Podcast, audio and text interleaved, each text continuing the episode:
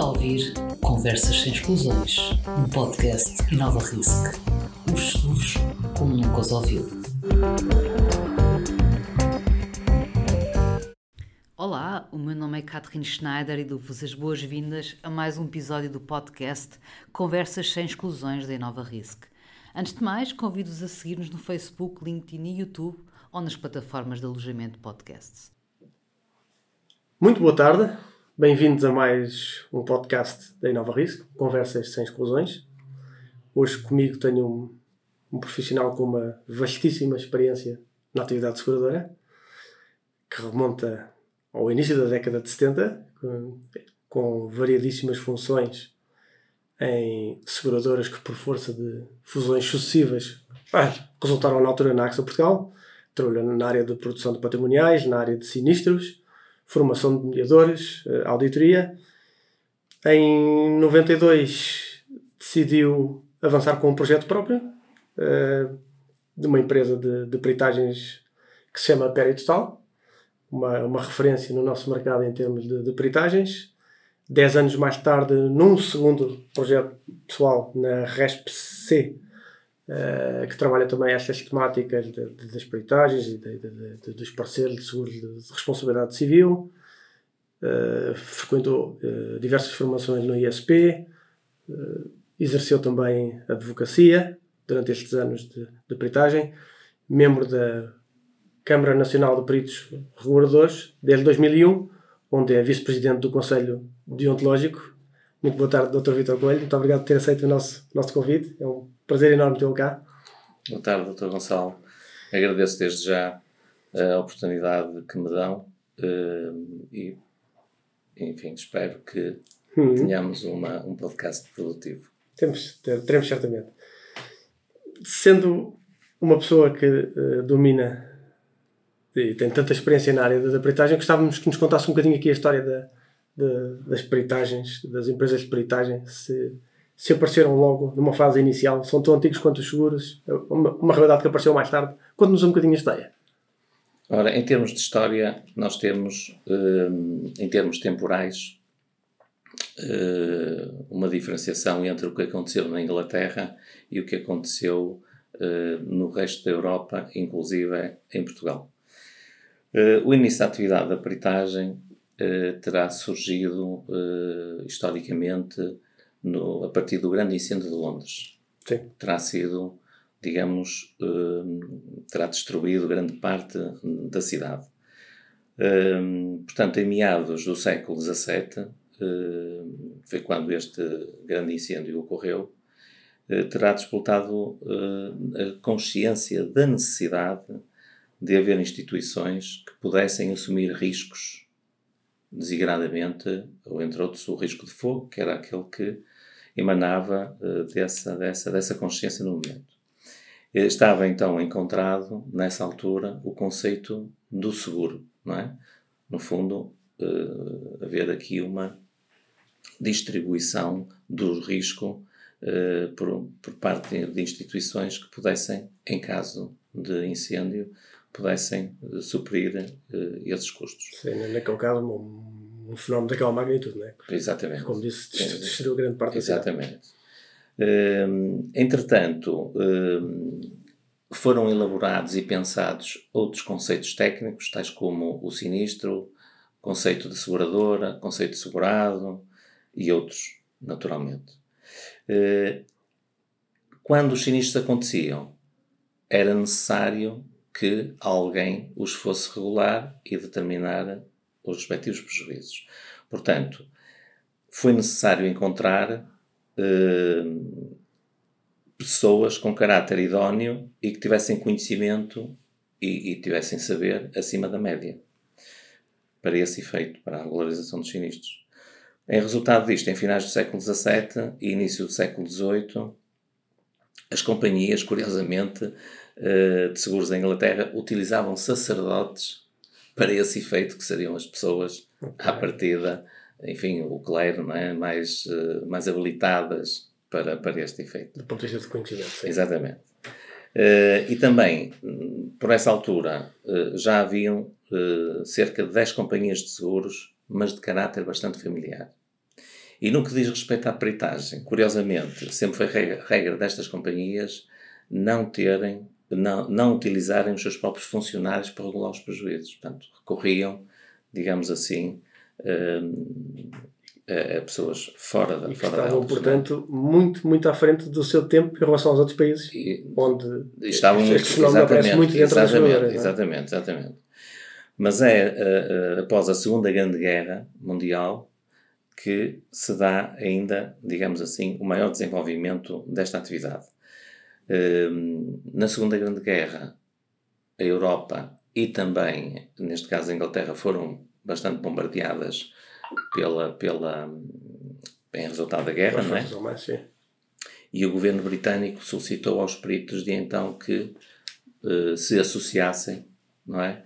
Com a finalidade de poderem regular os prejuízos resultantes do, do- dos bombardeamentos, mas curiosamente não eram as seguradoras que, que pagavam esses custos de, de reconstrução. Era precisamente a linha, as linhas económicas Hum. do chamado Plano Marshall, que depois o governo britânico, eh, com essas linhas, pagava as indenizações respectivas. No resto da Europa, no resto da Europa, eh, a coisa foi mais tardia, não é? Aconteceu mais tardiamente, quer em Portugal eh, também. Registou-se o aparecimento de firmas de peritagem organizadas, sobretudo as ligadas aos transportes, em finais do século XIX e já no século XX.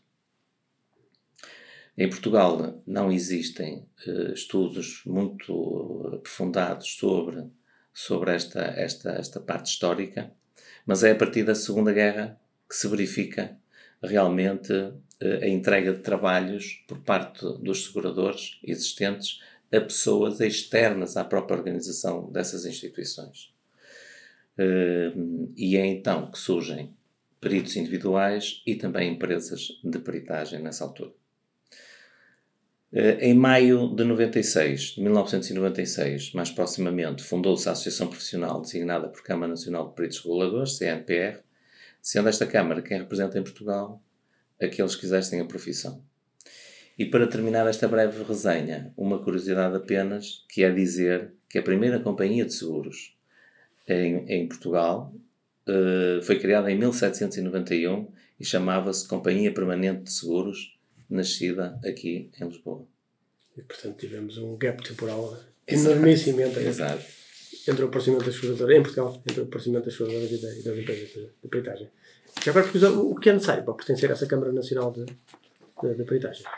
Eh, Algum tipo de licença É, específica? é preciso, é preciso fazer, hum, fazer eh, uma formação estabelecida pela própria Câmara e depois há uma avaliação, um tipo de exame, e a partir daí, se ultrapassar, digamos assim, essa, essas provas, eh, pois hum, poderá assumir essa qualidade. Porém, eh, não é uma acreditação, não é?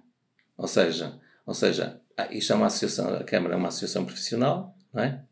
Mas que não tem legitimidade, digamos assim, legal para impor o que quer que seja. Não Portanto, a tem um pessoa, caráter regulatório. Não. não é? Exato, não tem. Portanto, eh, o, perito, tanto, o perito ou a pessoa tanto pode fazer, seguir essa via, como pode, através de uma empresa de peritagens, ingressar, digamos, na atividade. Certo. E, e como é que é a vida de um. o dia a dia de, de um, de um perito? Eh, imagino que O dia a dia de um perito. sempre mu- muito disponível para, para todo tipo de emergências, sempre ali com, com o kit de, de- né, de- das galochas da gabardina, o capacete, sempre, sempre no porta-bagagens, pronto para, pronto para a ação. Sim. Um bocadinho como é que é. Eh, eu, eu, eu diria o seguinte: eh, servir-me-ia do exemplo do, que a Câmara Nacional de Peritos Reguladores criou eh, um grupo de intervenção e catástrofe designado por GIC.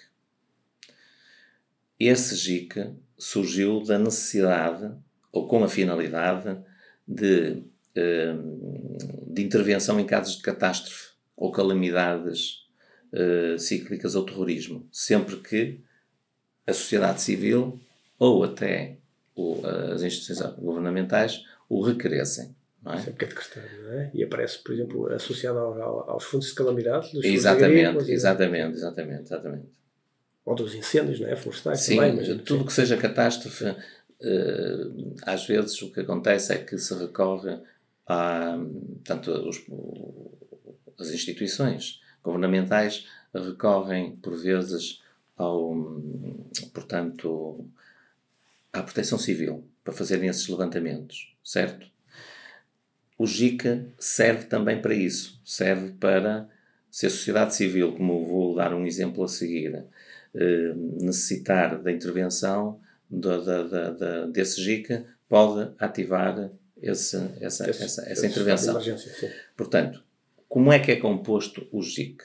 O JIC é composto com a participação das pessoas coletivas, filiadas na Câmara Nacional de Peritos Reguladores, sendo formado por profissionais especializados em diversas áreas, prontos e disponíveis a intervir de imediato no terreno, bem como proceder à emissão de, de relatórios em tempo oportuno. Um exemplo deste tipo de intervenção foram as cheias no Rio Douro em 2006 eh, a pedido de uma associação comercial, digamos assim, da cidade do Porto, pretendia, que pretendia recorrer a fundos da União Europeia para obviar aos prejuízos sofridos por essas inundações, já que não havia seguradoras que garantissem esse risco. As zonas ribeirinhas eh, não Sim, é tinham um que essa. Deixaram, deixaram de, De aceitar. já tinham ace- aceito durante uns anos, mas depois a frequência Uhum. do- dos sinistros era de tal maneira que as companhias. Ora, hum, os prejuízos, neste caso, para serem apresentados à, à- à União Europeia, tinham de ser cer- certificados por entidade reconhecida para o efeito e, e- e pelo que exigiam um relatório com a avaliação dos danos por cada um dos afetados por essas inundações. E uma previsão Eu de custos, próprio. claro, não é? E uma previsão de custos, claro, que é para Exato, todas as entidades saberem qual é a magnitude dos prejuízos. Eu próprio estive envolvido nesta ação, devidamente eh, identificado. Houve um trabalho prévio, só para dar uma explicação de como é que aquilo funcionou, houve um trabalho prévio de elaboração de um protocolo de ação entre todos, a fim de se garantir uma harmonização na valoração dos prejuízos, bem como a elaboração de um formulário a preencher pelos peritos. Portanto, nós tínhamos que fazer este trabalho caso a caso, ou casa a casa, se quisermos, ou estabelecimento a estabelecimento. Daí, e agora respondendo à, à pergunta que o Gonçalo fez inicialmente, daí o perito ter de estar sempre disponível para as emergências, sejam elas requeridas por entidade pública ou entidade privada, Seja a que horas for. seja a que elas for. Portanto, as galochas, a gabardina e o capacete, as luvas e os óculos, Pois, o colete e- e- identificativo, e perguntar o que é que faltava nesta pergunta. as botas de biqueira de aço, etc, etc, etc, são parte integrante do kit do Estão sempre no porta-bagagens. quer ele esteja sempre no carro ou não. Mas mais importante do que isso é a disponibilidade mental para acudir e ajudar à resolução dos problemas das pessoas quando elas mais necessitam, como é o caso dos danos provocados pelos fenómenos da natureza. é? As pessoas estão, estão desesperadas e é 100%, não é? Claro. Tem que haver essa. Aliás, eh, vamos falar à frente sobre isso, porque de facto eh, ser perito eh, não é uma coisa qualquer. Portanto, o, o efeito prático, no fundo, do seguro, o seguro também tem uma função social, não é? E no âmbito dessa função social integra-se também a peritagem. Porque, no fundo, a peritagem não deixa de ser um longa-manos, como se costuma dizer em direito, não é? um longa-manos da própria seguradora. E imagino que é o corpo, é, é os olhos, é as mãos da companhia no terreno. sempre sob pressão, não é? Tem que estar em todo lado, é 100%. Sim, É preciso fazer os relatórios. É preciso atender os telefonemas das entidades todas que pressionam para ter. é preciso muita dedicação. É preciso muita dedicação. E, portanto, a RC, já, já vamos fora de- um Ok. pouco sobre, sobre os requisitos para, para peritos. Im- Imagino que alguém com, com, com, com tanta experiência nesta área tenha histórias engraçadas que já tenha vivido. Quero partilhar connosco assim, alguma dessas eu vou histórias. partilhar, mais eu vou partilhar algumas, sendo não é? certo que, sendo certo que algumas delas eu não as vivi de- Uhum. diretamente, não é? Mas, mas pronto, mas são algumas histórias curiosas, entre muitas outras. Entre muitas Uhum. outras. Hum, tivemos uma situação, tivemos três sinistros participados em momentos distintos, no período de dois anos, sempre com as mesmas pessoas, em que as participações eram sempre semelhantes. O canídeo da segurada mordia na empregada doméstica. Nas reuniões que tínhamos com a lesada, esta dizia sempre a mesma coisa: que o cãozinho é um queriducho. Uhum. Um queriducho com fome.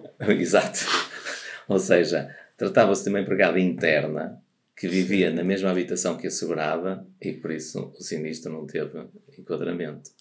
Mas a, aqui o que ressalta é que a própria lesada, apesar de ser mordida consecutivamente e de alguma uma outra vez com alguma gravidade, ela considerava o cãozinho. Não perdia o afeto. E, exatamente. Um outro, um outro caso, um, o perito foi efetuar uma peritagem de uma queda de uma pessoa num estabelecimento comercial. Que é um clássico. É? E no momento que estava reunido no local do sinistro, a coligir naturalmente a factualidade, como é uh, habitual, com o responsável da segurada, presenciou a queda de uma outra pessoa naquele local. Portanto, ele não precisou, não precisou, de investigar mais muito. nada. Não precisou de investigar Tinha ali a situação É perfeitamente à vista. Ou então já estava encomendado. Engraçado. Um, um outro caso. Participar num sinistro segundo o qual um canídeo tinha mordido uma pessoa. Na peritagem, o segurado informou-nos que o cão já tinha morrido. Pediu-se a declaração do veterinário, que, que é um documento necessário. Na posse da declaração do veterinário, o canídeo tinha sido abatido em data anterior ao sinistro. Ok. Portanto, quem tinha mordido tinha sido um outro cão do segurado, o qual não estava coberto pela apólice. Aparece sempre. Um outro caso assim sugêneres Mas também. são gajos mais amadores, são, são mais engraçados, não é? Porque. É. não Um outro caso, um outro caso eh, também, também curioso. Eh, foi participado um sinistro com danos em óculos de uma lesada. Na reunião de peritagem, a segurada alegou que os óculos danificados eram seus e também na peritagem com a lesada, esta alegou que os óculos eram seus. Não eram os mesmos óculos, eram óculos distintos. Ambas as intervenientes apresentaram no momento da peritagem óculos distintos e com danos distintos. Uhum. O sinistro foi excluído por confusão, porque nem souberam explicitar a ocorrência. Como é que tinham os dois óculos estavam danificados, não é? E, hum, e, e- e como é que aquilo tinha acontecido. Só falta descobrir que não eram miúpes, nenhuma delas. Não. Se calhar. Alguns aparecem. Hum, tenho agora aqui mais dois casos, eh, dois casos que merecem realmente um certo sorriso. Participaram que um canídeo tinha sido abatido acidentalmente no exercício da caça. Na peritagem, o perito questionou o segurado sobre se tinha declaração do veterinário relativamente ao óbito do canídeo. Este respondeu, indo com o perito à arca frigorífica de casa, de onde retirou o cão congelado. o perito teve de voltar mais tarde ao local, quando o canídeo tivesse descongelado, para passar o leitor do chip, a fim de confirmar a identidade do cão. Senhor. E por último, por último, caso parecido com este último, foi o de participar em um sinistro em que o canídeo matou uma série de animais, creio que eram ovelhas. E quando o perito foi efetuar a peritagem e pretendia confirmar os prejuízos, os animais mortos, não é?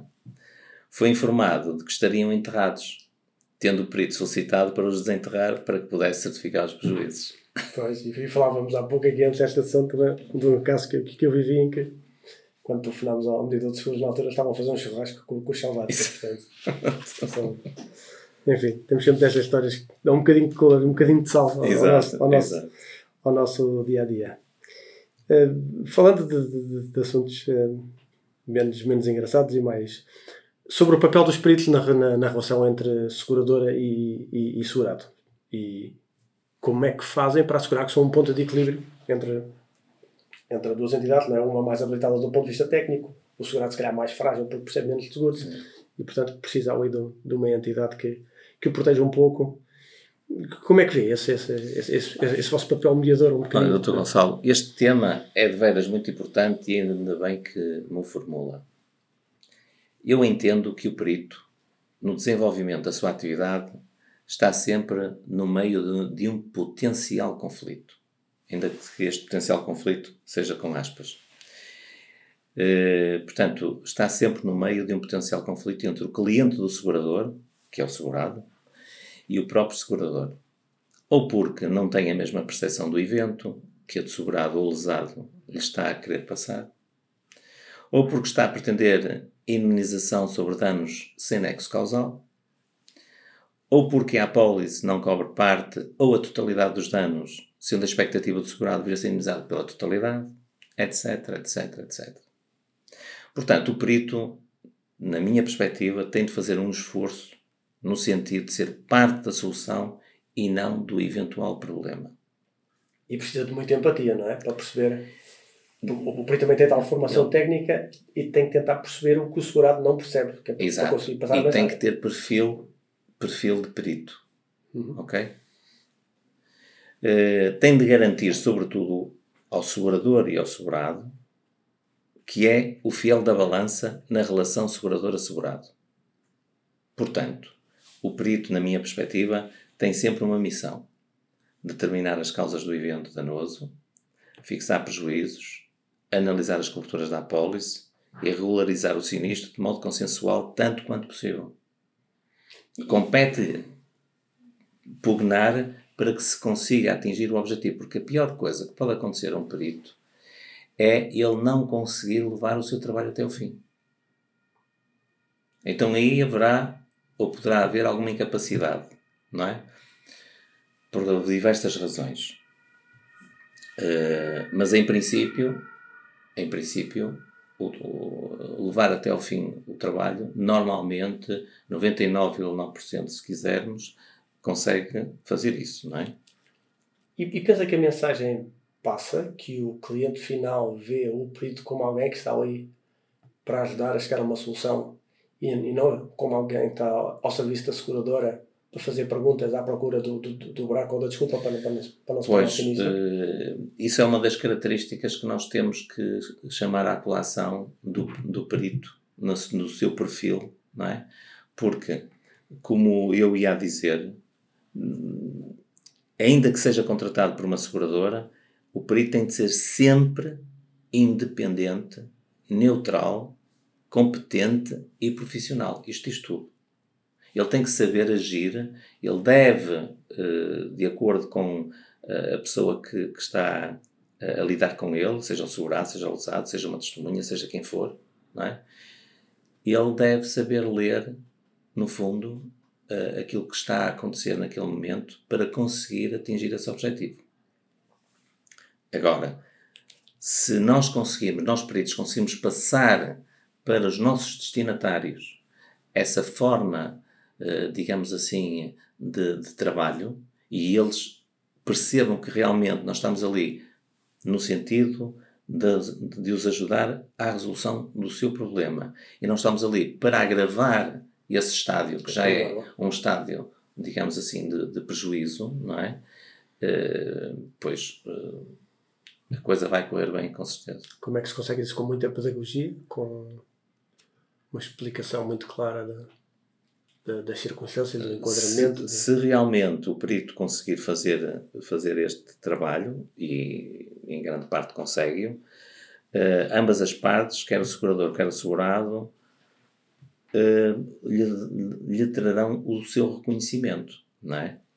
Uh, e também é muito importante que assim seja, porque o segurado manter-se-á como cliente do segurador de ficar satisfeito, e satisfeito não significa que tenha direito ou que vá, eh, digamos, ser imunizado por tudo aquilo que ele quer, não. É por aquilo que será justo que e equitativo, e equitativo não é? Agora, no que diz respeito à questão do ponto de equilíbrio na relação entre segura, seguradora e segurado, eu, eu, eu, eu diria o seguinte, e, e, e, penso que o caminho é por aí e que se estão a dar passos nesse sentido uh, por, por, pela, por diversas entidades que estão, digamos, na área regulatória. Uh, é preciso, desde logo, regulamentar a atividade do perito de seguros como profissional da, da, da peritagem de, de sinistros, estabelecendo-se, portanto, um enquadramento legal para a atividade deste perito, reconhecendo-se os seus direitos e as suas obrigações no momento em que exerce as suas funções. Existem alguns projetos de lei nesse sentido?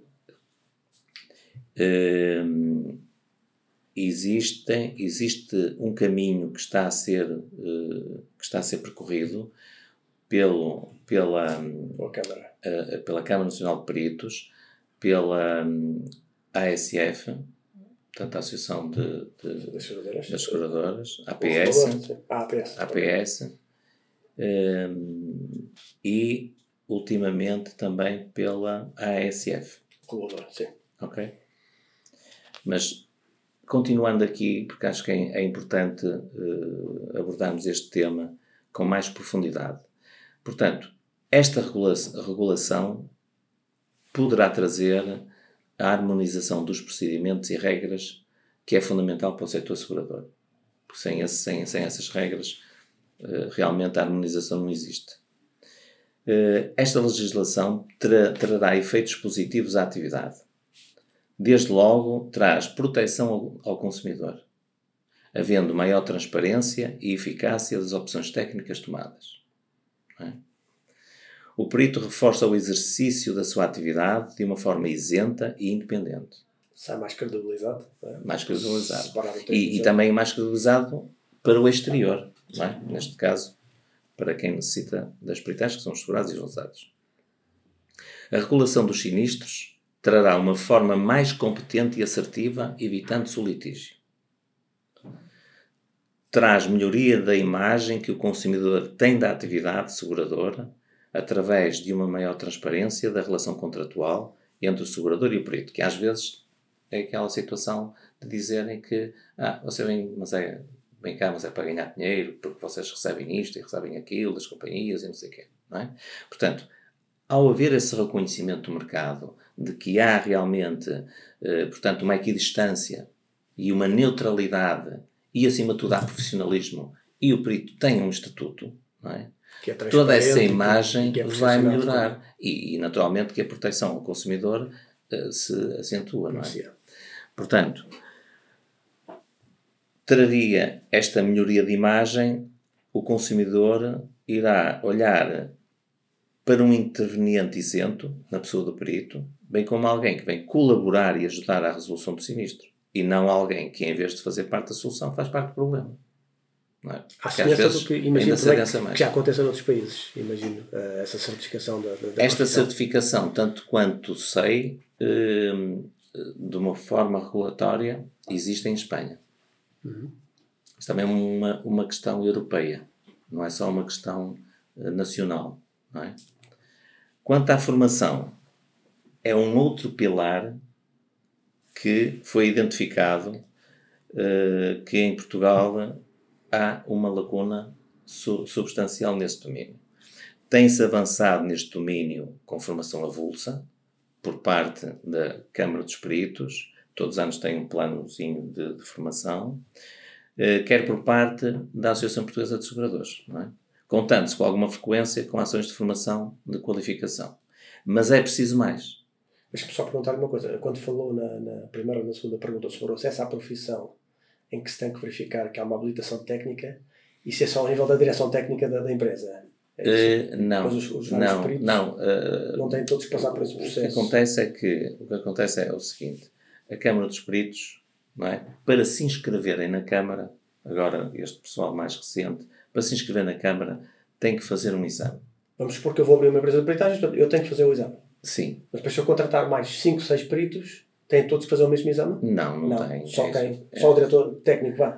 Se quiserem inscrever-se na Câmara. Se não quiserem se inscrever na Câmara, Nem não precisa fazer nada. Isso. Ok. Não. Certo.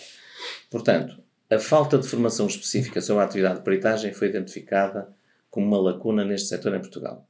É necessário, portanto, é necessário definir-se um plano de formação estruturado, obrigatório e contínuo. Não uma formação avulsa. É necessário elevar a preparação dos profissionais.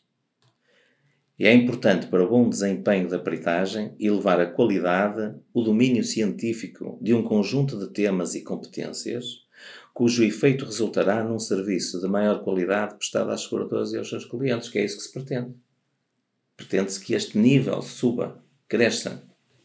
Tudo isto no sentido de que o setor assegurador venha a colaborar apenas com peritos qualificados. É preciso que as seguradoras também adiram a contratar só peritos qualificados. Perceberem isto vai trazer-lhes muitos benefícios. Vão pagar aquilo que tiverem de pagar e não vão pagar aquilo que não tiverem de pagar. Mas de uma forma técnica e devidamente fundamentada. Não quero naturalmente dizer que na prática, que na prática os gabinetes peritais já não tenham boas práticas, não é isso. Só que ainda não há como assegurar esse ponto de equilíbrio. E, e esse esforço ser contínuo, como diz, não é? Porque de ano para ano temos mais tecnologia ao nosso desporto, mais meios inovadores para regularizar. O, tipo de seguros que fazemos mudam, o tipo de sinistros que aparecem mudam, portanto é, é uma evolução constante. É? Como, eu, eu, eu, eu poderia, eu, poderia, eu poderia dar-vos, por exemplo, uh, mais aqui, mais uma. Mais uma chega em termos de resenha, para percebermos melhor o estado da nação, como se costuma dizer. Que é, a Câmara efetivamente tem alertado ao longo dos tempos as entidades governamentais no sentido desta necessidade, não é? Uh, e, sobretudo, a importância da profissionalização e qualificação, dado que, teoricamente, qualquer pessoa pode intitular-se perito e, seguir no, e surgir no mercado sem formação ou acreditação adequada. É? Já vimos. Em 2011 foram iniciadas, só para vermos o, o, o, tal caminho que há bocadinho falávamos, em 2011 foram iniciadas diligências entre o ISP, o Instituto de Seguros de Portugal, atualmente Autoridade de Supervisão de Seguros e Fundos de Pensões, e a Câmara dos Peritos, no sentido de, de aplicar em Portugal normas regulatórias, tendo sido efetuado um trabalho pela Câmara a pedido do regulador ISP. Posteriormente, foi solicitado pelo Instituto à Câmara a elaboração de um trabalho que compilasse a matéria vigente e respectivo enquadramento jurídico-legal, a nível nacional e europeu, o qual foi entregue em 2012. Em 2015, a cooperação entre estas duas entidades alargou-se à APS. Portanto, começou a haver aqui tanto um, um, uma, um, três entidades, digamos assim, a percorrer este, este caminho, onde as companhias já estão representadas.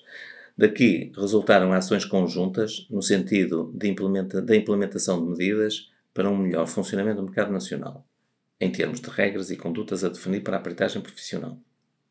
Tudo no propósito, isto aqui é importante, que é o objetivo, tudo no propósito de chegar a um plano de ação conjunto, com definição do calendário futuro a cumprir, de modo a que hajam propostas concretas à tutela. Mas, entretanto, veio a pandemia. E, entretanto, passaram 11 anos desde é, a, última, a última notícia que eu, que eu, que eu tive foi, foi, acho que deve andar aí por 2018, 2019, que foi um questionário que foi difundido neste âmbito por todas as empresas de peritagem para se ter, recolherem elementos de quem, é, de quem é que estava a exercer a atividade. Portanto, com a identificação das pessoas, etc. Pois, mas é transformar os estudos em, em, em, ações governamentais, que é um tópico do momento por outros motivos. Pois, mas, sempre mas, é, mas é o estado da nação neste momento relativamente a isto que eu tenho conhecimento. Sim, sim. É isto. Falamos um pouco de fraude. Em, em que ramos é que vê que a atividade fraudulenta é mais, está mais presente? A fraude. Eh, eu diria que talvez fosse interessante começarmos por definir o que é fraude, não é? Em termos de conceito. Em termos de conceito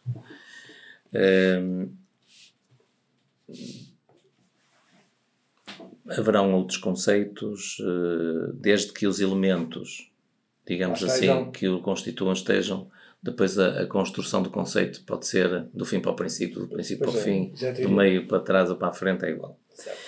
Mas uh, fraude será então da, na minha perspectiva, pode ser um, a, a, de outros ou não, toda a ação ou omissão intencional dos intervenientes num processo de sinistro ou de contratação de apólice, tendente a obter um benefício económico injustificado, portanto de forma ilícita, para si ou para terceiro. Portanto, o elemento intencional, o benefício económico, portanto, de forma ilícita, são os elementos aqui a terem. Quanto ao seu enquadramento uh, no ordenamento jurídico português, a fraude tem enquadramento no Código Penal, no seu artigo 219, sob a epígrafe burla relativa a seguros. E também, uh, por força do Decreto-Lei 2-2009, de 5 de janeiro, no seu artigo 131-F, sob a epígrafe também de política antifraude, as empresas de seguros devem definir uma política de prevenção, detecção e reporte de situações de fraude nos seguros. Muito em particular depois no branqueamento de capitais. Porque...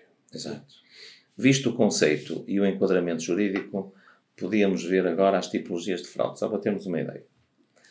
Portanto, nós temos, ou podemos catalogar desta forma, sinistros fictícios. São sinistros que não aconteceram de todo. Ok? São participados, mas não, não aconteceram. Sinistros simulados são sinistros que ocorreram sob o conloio entre as partes para executar pedidos de indemnização fraudulentos. Não é? Ocorreram, mas depois aquilo não, não é, não é, não, não é, é um nada. Sei lá, no caso do automóvel, pormos aí um carro a bater noutro, numa rotunda numa, ou num cruzamento em que um tem stop outro não tem, que e é batem de propósito para depois. De propósito e muitas vezes. E muitas vezes. Sinistros com danos exagerados. Ah, isso é para o nosso cada dia. Não é? São eventos que aconteceram, mas cuja severidade foi inferior ao reclamado. Está-se a pedir 100 e recebe-se indeniza por 10. Ocultação ou deturpação de factos relevantes. As partes intencionalmente não reportam ou deturpam factos que teriam influência no não enquadramento do sinistro. É?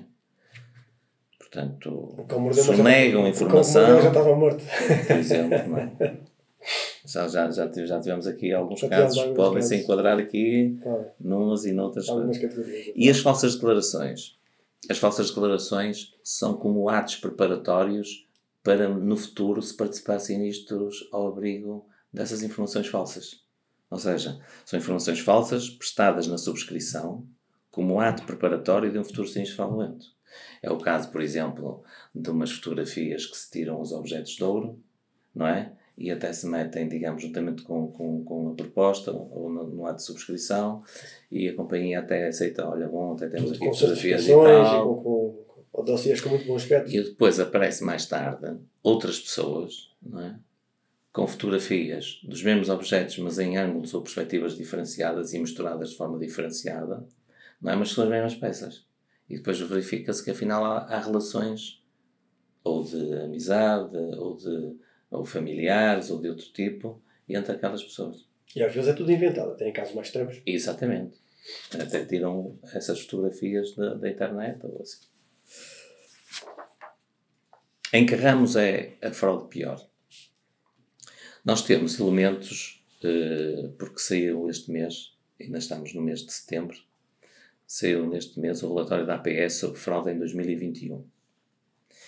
E temos então que o ramo automóvel aparece com uma taxa de suspeitos de 11,4%. Isso significa que em cada 100 sinistros, em 11... Não, isto significa 11,4% da amostra. Da amostra. Da amostra. Okay. O que eles dizem aqui. Os dados apresentados correspondem aos, da, aos dados da amostra recolhida e nunca há dados extrapolados. Portanto, não extrapolar. Imagina, okay. em termos de critérios, se, seguiram 30% aleatoriamente, de acordo com determinadas escalas, e depois não extrapolam. Mas, assim, mas assim, eram sinistros aleatórios, não é? Não era sinistros onde já houvesse suspensão de fraude que foram não, não, não. É, aleatórios. É, não, não é aleatórios. Não é. É os sinistros, eu vou lhe dizer. É, não é por curiosidade, sim, sim, 11% sim, sim, é uma porcentagem alta, não é? Sim, sim, sim. Eles dizem aqui que Relativamente ao período de reporte, os resultados respeitam a sinistros classificados como suspeitos no período de reporte Ok. e sinistros com fraude registrada no mesmo período. Ok. Ok? E depois temos aqui, temos aqui também especificado os sinistros, os sinistros suspeitos e os sinistros com fraude registrada. Temos aqui as quantidades. Ok. Ok? E temos o universo, temos o universo que é muito superior. Exato. Aliás, estas percentagens que eu, que eu vou enunciar e repetir que estão aqui são percentagens que não dá 100%. Portanto, é, é mesmo isso aí a amostra que eles, que eles No automóvel também porque é fácil aparece muito, não é? É, Também é, é, é, é a carteira maior de seguros que existe, não é? Portanto, é normal que apareça a maior quantidade. É relativo. Em seguida, surge o acidente de trabalho com uma taxa de 9,8%. Portanto, as duas mais expressivas são estas. Depois, o multirriscos surge com 6,7%. E os acidentes pessoais com 5,7%. E, por fim, o vida-risco com 2,9%. Também se extrai aqui um dado interessante que eu sempre persegui enquanto, digamos, enquanto empresa de peritagens, que é o, o que eles designam aqui neste, neste trabalho, de, neste relatório, de valor poupado.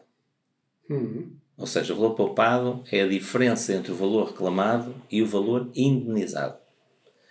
As Nos companhias... casos de fraude, não é? Estamos a Sim, sim, nestes casos, nestes casos. Ou seja, diz-se aqui no relatório que o valor poupado foi na ordem dos 59,3 milhões de euros. É muito dinheiro. Imenso. É muito A dinheiro. nossa realidade é muito. Hum, ainda sobre isto, refira-se que é usual que os seguradores não considerem fraude as reclamações de pequenas, pequenos valores. Não, A investigação não compensa, não é? não, não, não considero. Agora, eh, não sei se perguntava algum caso mais insólito. Sim. Não, mas, assim, se tiver assim, Ah, algum, sim. algum- padrão que Tem, reconheça tem, tem aqui alguns, eu tenho aqui uns casos interessantes. os, os que aparecem recorrentemente. Eh, o caso que eu estive envolvido, o caso que eu, digamos, apelido de o caso do limão, Uhum. o caso do limão que alegadamente atingiu uma senhora grávida. O segurado estava no seu quintal a brincar com o seu pastor alemão, arremessando-lhe um limão, que o canídeo ia buscar e o entregava ao segurado. Refira-se que a moradia possuía muros altos.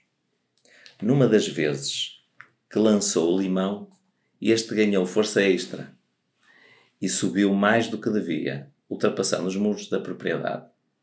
E alegadamente, porque ninguém viu, terá embatido na barriga de uma senhora grávida que no momento transitava no passeio junto à propriedade acompanhada do marido. A lesada reclamava lesões no feto que não comprovavam, razão pela qual se resolveu o sinistro por acordo. Quer dizer, o curioso é a coincidência temporal da brincadeira que o senhor estava a tomar e aquele galgar, sobrevoar o mundo e, e, E a e foi correr fazer uma ecografia para ver se estava tudo bem com o feto e não viu que havia. Ah, mas uh, também teria que ser aferido no parque, não é? Claro. Mas é isto. uh, Pois. O segurado reclamou ao segurador o furto de diversa mercadoria que possuía em armazém. Depois, nas diligências efetuadas, apuramos que o segurado reclamava mercadoria adquirida no mercado chinês e que o contentor com essa mercadoria só tinha chegado a Portugal 16 dias após a participação do sinistro. Hum. Ok? Pois, pois, Está a reclamar mercadoria que lhe furtaram do armazém. Que e depois vem-se a, demonstrar não que afinal aquilo, só, eh, aquele material só foi desalfandeguado 16 dias depois. Eh, e, e por fim, um último caso. Participar num sinistro com danos num telemóvel. Na peritagem, deparou-se que aquele telemóvel já tinha sido alvo de reclamação num outro processo e de uma outra companhia de seguros, cujos, cujos hum, segurado e lesado eram distintos. Portanto, não eram as mesmas pessoas. Aquele equipamento já tinha sido recolhido pelo nosso gabinete e entregue ao respectivo segurador. E que este, como não aceitou o sinistro, devolveu o telemóvel ao lesado. Portanto, aquele telemóvel andava a servir irregular para A ver quem é que, quem é que para queria. participar. Quem é que eu queria. Quem é que não. para obter indenizações i- ilícitas, não é? Por fim, falando novamente sobre a profissão, e para quem nos está a ouvir, eh, que competências pessoais é que são necessárias para ser perito? Que conselhos é que daria a alguém em casa que quer abraçar esta profissão?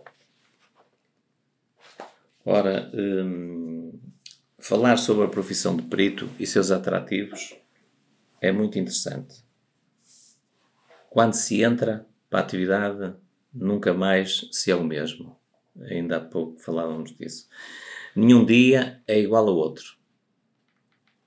Vamos a lugares que nunca visitaríamos, não fora as peritagens. Temos contacto permanente com pessoas sempre diferentes. Vemos realidades que nunca veríamos não fossem as peritagens. Nunca imaginaríamos possível algumas das ocorrências que peritamos. Portanto, Um Isto- primeiro teaser isto- para quem não gosta de trabalhos monótonos e isto- gosta de exatamente. coisas novas todos e, os dias, E, e- e o trabalhar no exterior o perito nunca se aborrece. nunca se aborrece. Todos os dias são diferentes. Na perspectiva da pessoa do perito, eu destacava aqui dois pontos, que é, quanto à profissão, um perito deve ter espírito de sacrifício, ser forte e decidido em querer vencer, a velha, mas sempre atual máxima, querer é poder, deve entregar-se plenamente à profissão, ter o sentido de missão, e obter qualificação através da formação especializada nesta área, que é fundamental, como já vimos. Quanto à personalidade, um perito deve possuir idoneidade, deve possuir honestidade, competência, profissionalismo, rigor e objetividade, ser persistente e resiliente, porque é preciso ir sempre mais além do que aquilo que nós achamos que basta. É um pormenorzinho na averiguação que ainda não está, mas o resto está ok, vira costas. Não. Quando há essa, esse engulhozinho, essa areiazinha na engrenagem, é melhor é avançar e voltar insistir e, portanto, Como daí, daí a persistência e a Como em resiliência. muitas outras coisas, os pequenos detalhes fazem toda a diferença. Ora, eh, toda, toda. Ganham-se ou perdem-se as ações em tribunal, Em na minha perspectiva e na minha experiência com os pormenores. Saber trabalhar em equipa e partilha. E, se possível, ter formação superior, porque é uma base de trabalho que fica logo ultrapassada. Senhor, fica, é fica o repto então, para quem queira abraçar esta, esta profissão. Muito obrigado pela, pela sua presença uma vez mais e por ter-nos ilustrado tão bem aqui o que é a profissão de, de, de perito e o que é, o que é esta atividade e, e qual a evolução futura que, que se espera. E até breve. Obrigado. Muito obrigado.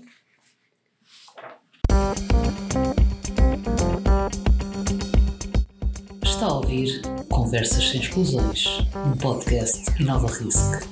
Os seguros como nunca os ouviu. Thank you.